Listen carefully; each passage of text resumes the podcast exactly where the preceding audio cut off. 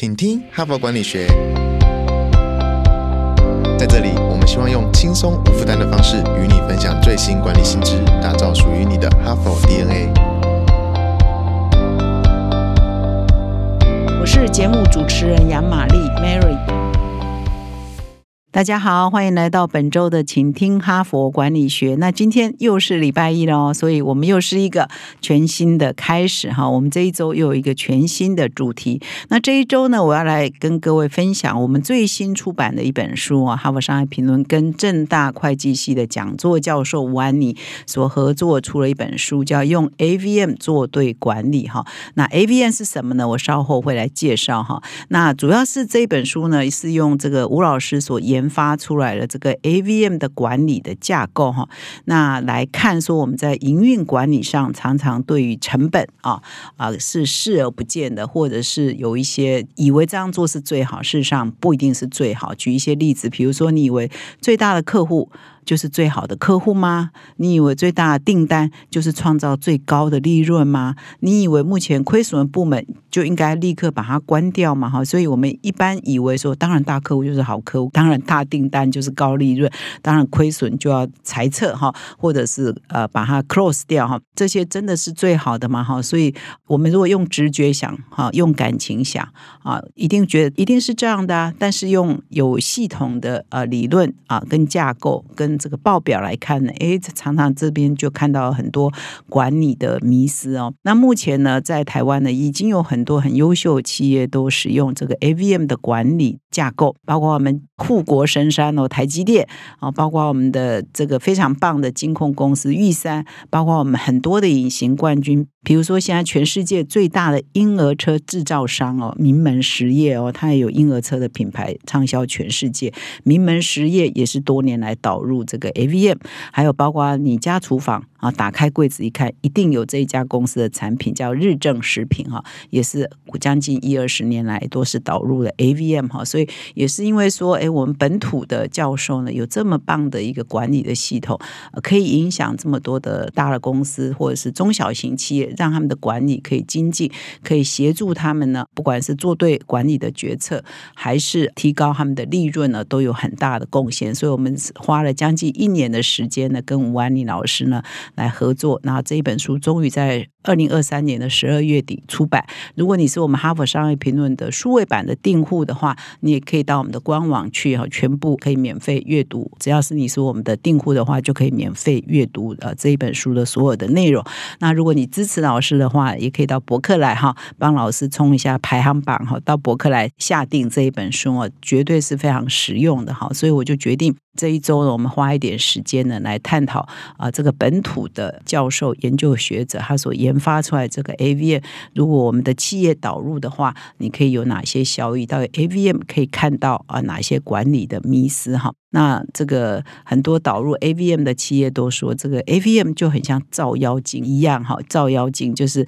哎，我管理看不到盲点啊，看不到的地方啊，用 AVM 的系统架构一看呢，呃，就知道说，哎，我有哪些盲点，我有哪些这个呃想当然而，但事实上是不合理的哈，我事实上是造成企业损失很严重的一些作业有哪些啊，就很像照妖镜一样呢，可以照出一般我们直觉上看不出来的东西。哈，所以这 AVM 的系统呢，很多企业认真导入以后，真的对他们的帮助很大。所以我一连五天呢，会来分享 AVM 到底好在哪里。这个系统到底是什么？那所以这一周呢，可能会稍微比较硬一点哦，可能没有那么软性的议题哈，所以你要仔细听哦。那听完之后，希望说，哎，你有基本的架构理念。那如果你真的很想再钻研的话，就来找这一本书，或到我们的数位版的网站啊，来搜寻呃所有的内容都在网站里面哈。那么在正式说明之前，我还是再一次提醒各位听众哦，我在一月二号开了一个粉丝专业哈，那也感谢各位听众陆续。需需要都在加入哈，帮我按赞，帮我追踪，所以你可以到脸书搜寻远见 HBR 社长杨玛丽，或者是在我们这个资讯栏下面呢，就附上呃这个脸书呃粉丝专业的连接。那希望呃各位听众啊，除了听 Podcast，也可以变成我的追踪者哈，让我们创造一个新的互动交流的平台。感谢大家。新的一年到来，正是定下成长目标的最好时机。送自己一份知识礼物，开启二零二四年的管理知识之行。二零二四哈佛商业评论线上书展开跑，现在订阅一年立即加赠两期，再送热门商管新书六选一，阅读 HBR 世界一流管理大师精华观点，以及成功学大师科维的慷慨智慧，行销学大师科特勒全新行销思维，将成为你职场上的指南针，管理不再迷航。现在就点击下方说明栏连接，用阅读力启动你的管理知识之航。让二零二四年成为你职涯发展的新高峰。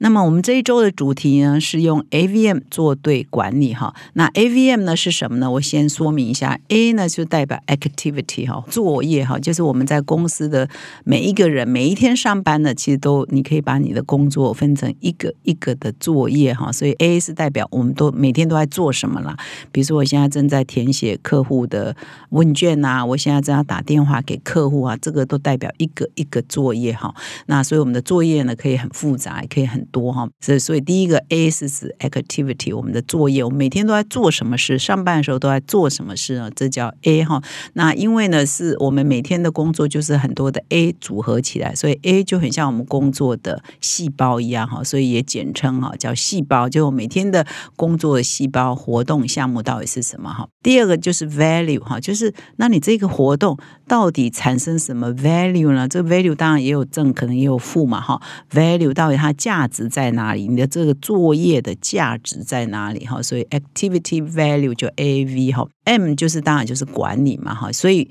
啊，老师这一套 A V M 哈，management 管理哈。Activity Value Management 作业价值管理哈，就是它整个系统的名称啊，叫 AVM，简称为 AVM。那在进入 AVM 介绍之前呢，我还是要先先来介绍一下老师哈。当然，很多学界的人一定都对他不陌生，很多企业界人啊，老板级啊，呃，主管也都对他不陌生。但是我还是再说明一下，这吴安妮老师呢是正大的会计系的讲座教授。那他在一九九零年代呢，在美国拿到博博士学位之后呢，就获聘啊，正大就聘请他到正大去任教，那也任教三十多年了啊。那么他在这个三十多年内呢，真的是很了不起哦，他创下了全世界第一个哈，也是当然也是台湾唯一的哈，拿下这个美国会计学会哈，叫 Triple A A A A 哈，这个是全世界啊会计领域最高权威的一个学会啊。那他拿下了一个人呢，拿下了四项大奖啊，包括终身成就奖啊，等等啊，所以真的是非常的了不起，所以他早就。呃，一二十年前就被认为是这个亚洲哦或全球的百大会计学者。那么这几年呢，陆续的南瓜几项大奖呢，这个同时拿到这个 AAA 四项大奖呢，他是全世界唯一的啊。那我看很多奖项哦，在肯定吴安妮老师的时候，都会有这样的一个评语啊，就是吴老师呢，多年来在研究这个 AVM 这个理论架构，而且呢，他不是研究而已哦，他还会去找很多企业啊，希望他们。也可以导入这个 AVM，然后呢，来将这个导入的经验呢，变成他研究的实作的一个题材，然后就不断的精进 AVM 的理论，有什么要修正的地方，在导入在实用的过程当中又有哪些要改善的地方？所以呢，通常会肯定吴老师是同时缔造了三种创新的典范，包括他研究要创新嘛，你要研究这个 AVM 的体系，一个新的管理的架构，一个理论的基础，你当然一定要研究的创新，然后他这个研研究创新就会影响到他在教学现场，你怎么样去教这个管理会计哈？所以就教学的创新，然后他不是。把这些创新啊、研究啊锁在学校办公室里头学，锁在研究室里头只限师生交流，而是他走到企业界、走到实务界，真正跟很多企业合作。刚刚一开头有举例，包括台积电、包括名门、包括玉山等等，所以他还创造了实务创新的典范。所以是研究创新、教学创新跟实务创新呢，他同时缔造了这三个典范。那么吴老师呢，在正大任教呢，也创了一个奇迹哦，就是可能是少数哈以校为家的教授，就是他，他就是常常呢都在研究室呢搞到三更半夜哈 才会回家。所以如果是人家找他说，哎，老师来聚餐呐，老师来唱卡拉 OK 啦，老师来应酬一下，他通常都说我没空。但是如果找老师说，哎，我们来研究一个什么主题啊，讨论一个什么议题，哎，他通常都会有空哦。所以呢，他还是真正的百分之。百把他所有的力气呢都用在研究上，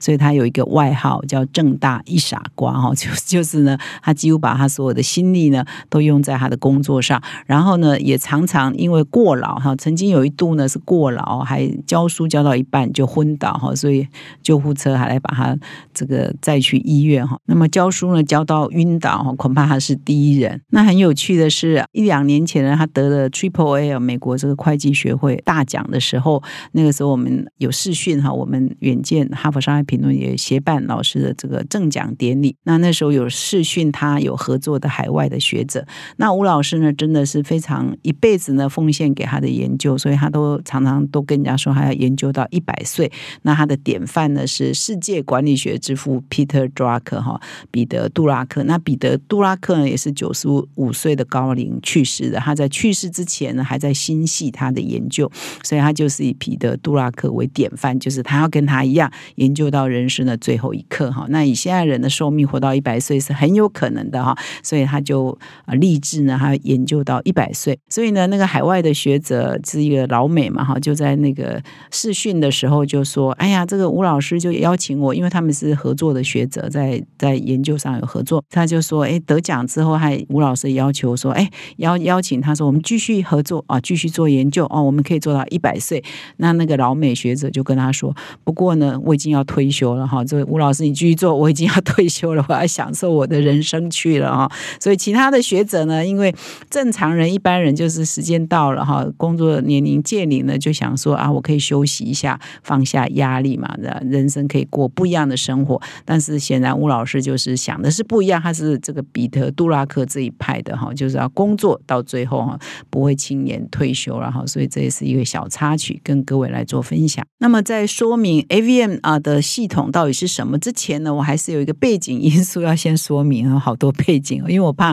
各位没有那个背景的了解呢，就无法了解为什么现在会是这样发展的哈。所以，我们这一周呢，真的会比较像章回小说哦，你要从第一集听到最后第五集，你才有。办法有比较完整的了解哈，那我先来讲一下说，哎，吴安妮老师从小呢就对成本这件事情哦，对获利这件事情哦，就是很奇怪，有些人就某种程度有某一方面的天分嘛，吴老师显然是有这一方面的天分哈，会往这一方面去发展，跟这些有关啊。就吴老师呢，他在呃小时候呢，事实上家境也并不是很好，不过呢，那个年代多数人都是家境不好的，家境好的应该是极少数了。吴老师呢，出生。在台中县，那个时候是台中县，现在已经变成台中市了，和平乡哈。那妈妈呢是那个年代，妈妈都是家庭主妇嘛。那父亲呢是一个消防员哈，所以薪水呢也不是说很多哈，薪水算是微薄的。那家里呢小孩都多嘛，那个年代小孩都多。他的家呢也有四个小孩，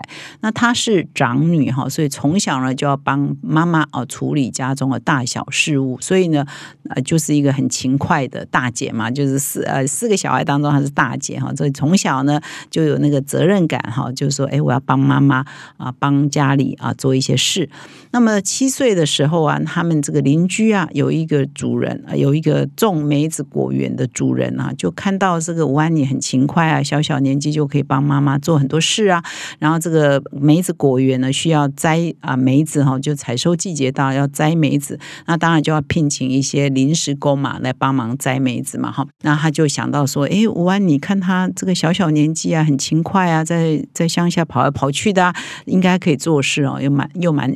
小小年纪也蛮懂事的哈，所以就找呃来跟吴安妮的妈妈说啊，是不是可以找吴安妮去啊帮忙采梅子哦？那他就一口答应了嘛。那那个时候呢，吴安妮在三十几个工人当中哦，采梅子的工人当中，他当然是年纪最小，他只有七岁而已哦。然后那个时候每天采完梅子的时候，老板呢就会给工钱嘛。那他第一次。领到工钱的时候呢，诶，他就脑中就有一个想法哦，哇，那老板给我这么多钱哈，应该工钱没多少，但是那个时候小小年纪还是觉得钱蛮多的。诶，我有赚到钱了，很高兴。那老板到底有没有赚到钱啊？哈，所以那个时候他就很印象很深刻。那个年代他就这样子想啊，就是老板给我们这么多钱，三十几个工人都要领钱，那他自己到底有没有赚到钱呢？哈，所以这个小故事呢，就一直深埋在他的心中。哈，到到现在他在上课的时候，他在给人家介绍 AVM 的时候，他在介绍他为什么会去研究 AVM 的时候，通常也都会从这个故事开始。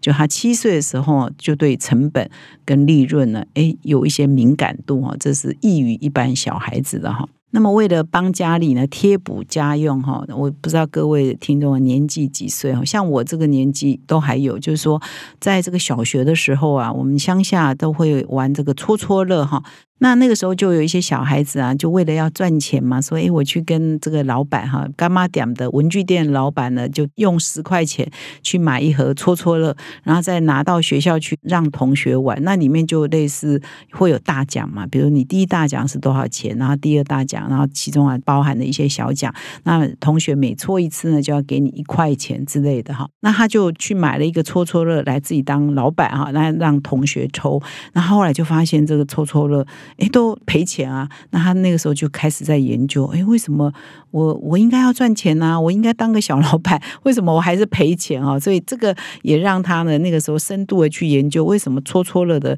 这个小老板都会赔钱啊？这里我就不讲了哈，因为这个讲下去又讲太久。我现在讲他第三个故事啊，也是跟他小小年纪都对成本这件事情很有概念，就是他后来呢念了东海大学经济系的夜间部哦，那那个时候呢，当然也是要打工。嘛，已经是大学生了。他那个时候呢，就去一家假花工厂哦。早期有很多人做那个圣诞灯、圣诞假花、各种假花的工厂去打工。那那个工厂呢，就有十个不同的生产。站啊点啊，每有十个站，那他是被分配到第三个站点去工作。那他那时候就注意到说，诶，他那个第三个站点旁边呢，老是堆放了很多废弃的不良品哈，就是没有做好就丢在一边，没有做好就丢在一边嘛哈。那绝大多数人呢不会去关心这个，可是他那个时候就很敏感，说哇，到底生产过程出了什么问题啊？怎么有这么多报废的不良品呢？哈，那这个不良品都是成本啊。所以他那个时候呢，就开始想说：哇，这些打掉要重做的、要废弃的这个不良品，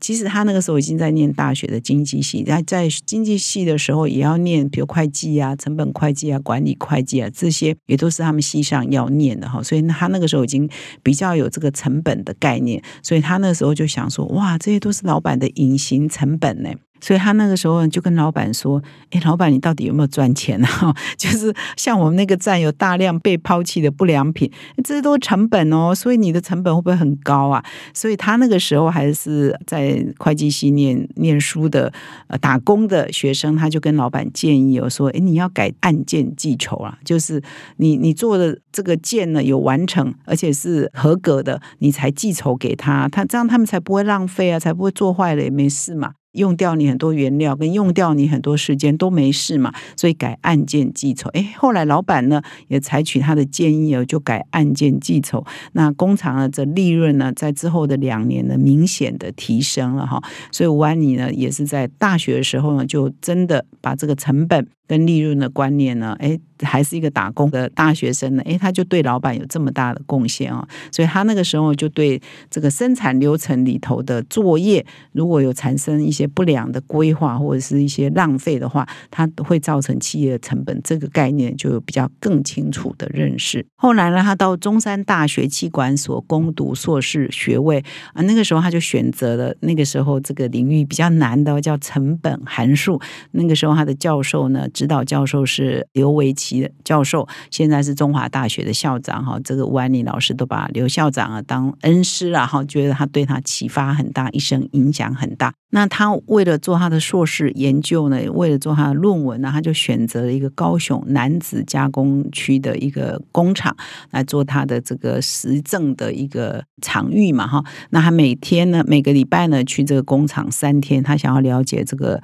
企业的营运的现况，以及了解他们成本的全貌。那他在做这个硕士论文的时候，他对成本又有更新的一步的理解哦。他发现说，如果他要了解这家企业正确的成本，哈，精确的成本，他一定要取得这家公司所有部门的资料，哈，每一个部门都是成本嘛，哈，所以他一定要取得所有部门资料。第二呢，成本，哈，这件事情一定要跟流程，也就是作业 activity，我们之前讲的 AVM 的第一个字 activity 要结合在一起。所以呢，他简直从七岁哈一直到他念研究所的时候，都把成本这件事情啊把作业这这件事情，就懵懵懂懂的，就有一个很强的感觉，这件事情很重要，这件事情对企业的营运很重要。后来呢，他到美国去念博士班的时候呢，诶，他当然都是很认真的学生，很长的时间待在图书馆去看各种文献，而且他以这个成本啊，怎么样了解一个企业的作业，怎么样去了解这个作业跟他的成本跟他。啊，利润的关系这件事情呢，这个研究主题呢都放在心中哦。诶，有一天呢，他就读到了哈佛大学科普朗教授，现在还是一个很活跃的呃哈佛大学教授，就 Robert Kaplan 哈科普朗，他是以平衡计分卡啊，蛮权威的。那他读了一篇论文，是由 Kaplan 哈科普朗跟 Robin Cooper 库伯他们这两位教授呢，他们共同发表了一篇论文，叫做作业基础成本管理哈。哎，A B C M 呢？哈，所以他就惊为天人了。他发现说：“哇，天呐，国外也有教授，而且是这么权威的教授，在研究 activity 这件事情。他把 activity 啊，那个时候 A B C M。”就是 Kevin 跟库伯教授的 ABCM，就是把企业的 activity 作为企业的细胞，然后去拆解企业的每天都要做什么的这件事情，当做细胞去了解这个他们的成本啊，以及他们的管理的相关的问题哈。所以他这一个发现呢，让他兴奋不已啊，而且开启了他一个新的人生啊，成为他一辈子研究的方向跟目标哈。所以他说他一辈子呢，就是在解决这个。到底 activity，到底作业，到底这个流程啊，对企业的影响是什么？要怎么样正式的呃了解这个成本，然后帮企业做对决策，做好管理哈。所以这个就是 AVM 的一开始的发展的背景。那么以上呢是我要这个礼拜要介绍 AVM，先。介绍前生，然后就是 AVM 是怎么出来的，它有一个发展的脉络，然后这个发展脉络跟吴老师的生平哈也是同步在进行哈，让各位有清楚的了解哈。那还好，我有问我的同事说，讲到现在会不会太硬啊，听不下去啊？还好啦，我们就当做听故事哈。所以明天呢，我会继续介绍这个 ABCM 一直到 AVM 这样的过程哦。欢迎各位明天一定要再回来哈，真的是刚帮各位省下。买买书的钱哈，让各位呢也可以在轻轻松松的呃收听当中了解 AVM 做对管理这本书比较重要的精华内容。感谢你的收听哦，再一次提醒各位哦，一定要加我的粉丝专业哈，帮我冲一下人气。感谢你，明天再相会。现在就注册 HBR 数位版会员，每月三篇文章免费阅读，与世界一流管理接轨，阅读更多管理大师的精彩观点。现在就开始。